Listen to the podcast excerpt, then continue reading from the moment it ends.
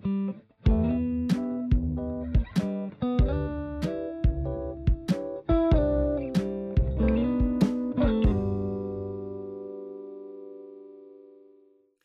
各位听众朋友，大家好，欢迎来到《发现明道 Podcast》经典说书人第五集。呃，我们今天照例请到明道人来分享他们的作品。那今天很棒哦，我们请到我们的校友。在民国六十九年的时候，进到明道初中，那个时候还叫做初中哦，来念明道初中部的刘昭仪，她今天分享她的新书《我的渣男与逆女》，欢迎昭仪，还有今天一起来跟我们分享的她的好朋友，也是她的读者吴芳林，芳林也是明道中学的家长，他的小朋友现在就读国际部十二年级哦，那我们一起欢迎两位，欢迎，大家好，大家好。好，那一开始啊，我觉得我的介绍不够完整哦，因为我对昭仪的介绍应该不如方玲，因为方玲跟她是好朋友，所以我可不可以邀请方玲来帮我们补充介绍一下我们今天的作者？呃，我要跟大家介绍一下我所认识的昭仪哦。其实我认识昭仪很早，可是她不见得那时候就知道我，因为在大学的时候我们在同一所大学，然后她就是有名的美女跟才女，哇，然后呢口才辩捷。然后呢，又人长得漂亮，是对对对，所以呢，我们就是呃，在校园里面常常会看到昭仪的身影。嗯，那后来第一次真正见面是在瑞安街的水牛书店开幕的时候，因为我们全家就是去做一个绘本的分享。嗯，那从那时候开始，后来我们就在参加了那个昭仪的“我爱你学田”市集所办的爱心便当主厨活动。所以从那时候开始就被昭仪圈粉这样子，对，所以就变成好朋友，一直到现在。是，所以可以知道昭仪她是有一种魅力的。从在呃还是在大学生的时代哦，那到现在到后来在水牛书店再见面，应该也是几十年之后了哈。可是几十年之后，魅力还在。那我们可以从这本书就可以知道。因为我读这本书的时候，我记得是方玲分享给我说：“哎，昭仪送了我一本书。”我打开书的时候，坦白说，我在念那个《我的渣男与逆女》，其实我一直念都不顺，那我就很好奇。可是我在想哦，你会想要描述这个罗家所谓的罗氏伤害？那我看到里面非常深刻的家人的感情，尤其是我看到罗爸爸写到一家人就要永远牵系在一起。然后罗小姐又告诉你说要永远要一直一直的要黏着你，然后罗小弟说是你最好的搭档哦。那这样的一种书写的角度，想邀请赵毅先跟我们分享。作为一个作者，你觉得这本书当时为什么要用这样的一个角度来写自己的家人？嗯，因为呃，我觉得每一个每一个人哦，他都是从自己开始长。就说有一段时间我们会很重视自己，我的自我，好，但是到了一定的人生阶段过去之后，你会越来越觉得你需要更多的完整，然后那个完整，我觉得很多是来自于家人、朋友，还有你所有你爱的人，是，所以我觉得，呃，在这一段养育小孩的过程当中，除了在完整我自己之外，我自己觉得最大的收获是。让我自己变成一个更好的人。嗯，那我想把这样子的一段记录留下来。那也是这特别，就是说我为什么会选择用这样的主题做书写？因为我觉得它改变了我很多，是改变我这个人很多。嗯，那刚刚进来校园里面，我就觉得说，哎。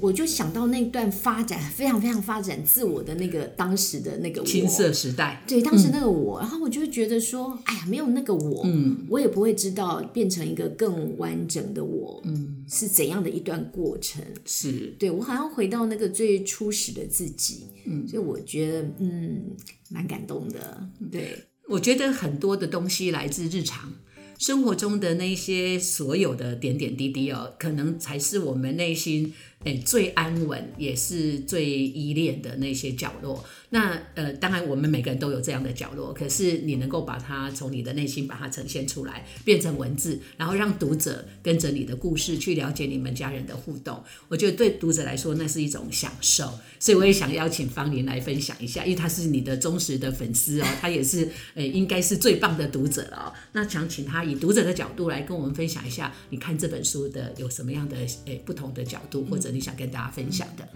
呃，我觉得大部分的作呃读者会把这本书当做一个亲子的教养书，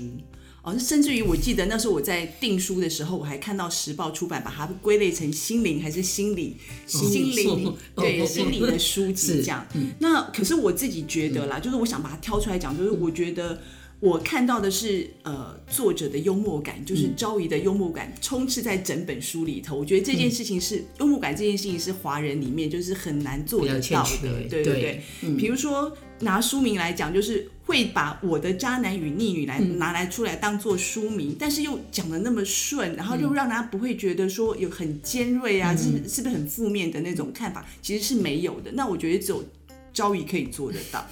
对，然后呢，比如说。我觉得他在书里面跟呃罗小姐跟罗小弟两个人过招，那种拳拳到肉的那种那种感觉，我我觉得很有趣。嗯，可是如果换成别人来写，我就觉得没有那么好玩或有趣。那我就觉得说，就昭仪在幽默感这件事情，其实我觉得很重要。那当然就是可能在家庭的日常生活里面，其实幽默感这件事情可能可以凌驾一切，然后可以让大家都很开心的过日子，这样子。诶，作为作者，同意那个方明所说的幽默感嘛？因为我觉得这个也是我在这本书里面啊看到很难得的，就在那个即将擦枪走火的瞬间，然后可能一个很很幽默的一个小小的动作，甚至一句话，然后就让读者跟着会心一笑了。哦，这是我读这本书很大的享受。那您觉得呢？因为我都自称我是阿布界的谐星嘛，哈，就是我自己觉得说，嗯，我们。当在跟家人相处的时候，如果你太认真，嗯，其实，在跟家人相处，比如说培养小孩子啦，教育小孩子，的确是需要认真。是，但是你如果在心态上跟你的那个整个的行为上是太严肃认真的去执行一一丝不苟的话，其实是最快先疯的是自己。嗯，所以我就很早告诉我自己说，我希望用这个幽默感来。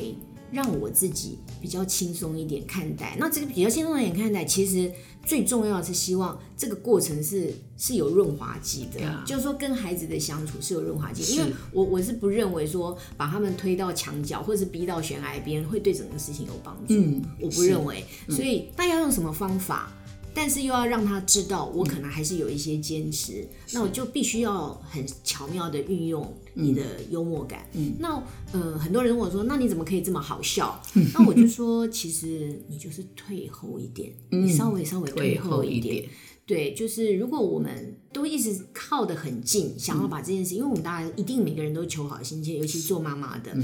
稍微再退后一点的话。也许就是以退为进，嗯，那可以慢慢培养出一点属于自己的幽默感。因为比如说在书中里面看到那是我的幽默感，可是我相信每个人一定都可以有自己轻松看待问题的。或解决问题的方法是对，我觉得昭仪给了我们这些教养的人哦一个很好的一个提醒啊，就是有时候我们太较真了啊，所以我们哎，其实我们就是这样的想法，可是讲出来的话又很伤人，又伤了彼此哦。那我觉得哎，我我是个呃同样心有戚戚焉的读者啦，但今天不适合我讲太多，我想请方玲也来问问看哦，你作为一个读者有没有想要请教那个呃昭仪的地方？嗯，对啊，周怡这本书里面有写好多面向，比如说有关于家庭啊，或是小朋友在学校里面的生活。那有一件事情我比较好奇，就是说，因为啊，就是我觉得赵怡有写到，就是说家长之间的互相的澳援跟支持是很重要。那我非常同意。可是有时候家长之间也会互相比较，或是暗中较劲这样子。那赵怡，你有什么大智慧可以来解决这件事情，或是你有没有什么例子可以来跟我们大家分享？嗯。我自己是当时哦，刚开始的时候，我自己是觉得我很心酸，因为我刚开始养小孩，我以前的朋友他们没有养小孩的，就会跟我说，就很残酷的跟我说，我觉得你应该交新的朋友，不要再跟我们这些人在一起了。像像 就是有一些没有养小孩的朋友，所以我那时候就突然有点紧张，说天哪，我要难道没朋友了吗？那那时候我会觉得说，跟妈妈们交朋友很可怕。嗯，那时候刚开始的时候。对，我觉得跟妈妈交朋友很可怕，而且就是觉得说，好像很那个很独特的自己会变成庸俗化，或但其实后来我发现，这些其实是我自己的误解。嗯，那我就开始试着交朋友，也不是为了我自己，嗯，其实我是为了小，我想帮小孩选朋友，嗯，就是说有共同的兴趣爱好，因为我那时候就很喜欢小孩运动，嗯。所以我就刚开始都找了一些我觉得他们也会喜欢运动的孩子，那我就会希望这些孩子都常常在一起。那很奇怪哦，你就开始去认识他们的妈妈和爸爸，因为你要揪他们一起干嘛哈？对，那你要跟他们那个交在一块的时候，你会慢慢的去分享，大家就开始分享，因为刚开始不熟，就分享，哎，你对这个运动的看法，你对参加比赛。这时候你就会找到，其实你不但帮你小孩找朋友，你在帮自己找找朋友，朋友因为你就会了解他们。那我是觉得说，合则来，不合就不要常在一起。那比较合得来的，我们就真的就常常一起去运动，或者是露营，或者是看展览什么等等都可以。那渐渐的，你就会也找到自己的朋友。那像因为我觉得我是因为年龄比较大，孩子才进到校园的关系，所以我每次都说我是去我的最重要的功能就是拉高全校家长的平均年龄哈。所以，所以我我觉得也很好认识一些比较年轻的妈妈，然后我从他们里面也学到很多，就不要抱持着说他们一定是都是那些美眉啊什么的，一定都跟你喜欢的不一样，就是。我觉得就蹲低一点，然后实际上我觉得他们也教我很多东西，是对，然后但是我觉得也不要太执着，就是合不来。我们的确也碰过有一些家长就是会比较合不来，然后家长之间彼此有吵架。倒也不是我，因为我就是年纪最大，我每次都当仲裁者，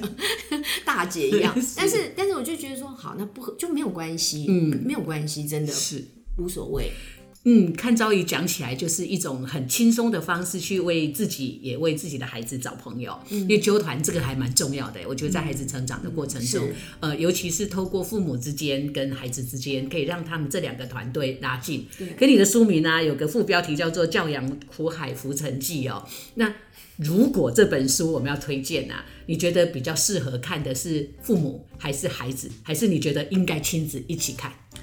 我其实很多的读者都是他们带回去之后，大人买回去之后，小孩先抢来看，因为。我我其实原本没有设定，但是他们大概觉得渣男与逆 逆女好像很对他们的胃哈，所以很多孩子看了之后可以跟爸妈一起讨论。我自己觉得这样子蛮好的。其实我当时没有特别设定，可是我觉得说，哎，好像这样子大家一起看了之后，爸爸妈妈和孩子可以共同针对类似的问题去讨论。我我我一直坚持跟大家说的是，每个家庭处理的方法不一样，你不要你不要把我们家的方法当做是你们家的范本。是。其实我就说，我常常是在教养界，我是教养界的乳蛇哦，就是我常常成不成功，各种事情不是。可是因为，但是我愿意面对，我把它拿出来。那也许你们家会有不一样的方法。是那我常常觉得说，爸爸妈妈比较。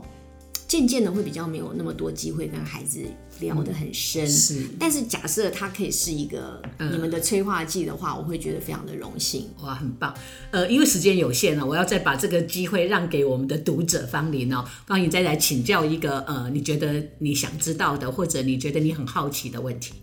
好，我最想知道跟好奇的事情，就是因为我们都从脸书上看到赵毅的行程嘛，每天行程都非常满。他除了工作，然后还有在学校里面担任那个家长委员呐，然后还有帮基金会呃到山上去偏乡教育小朋友的食欲，然后每天晚上还一定要回家煮晚餐，还要剖文，然后还要写专栏等等。我就想要请问昭仪，怎么样在这种忙碌的过程中，你还可以保持自己的自我跟进步，还有美貌？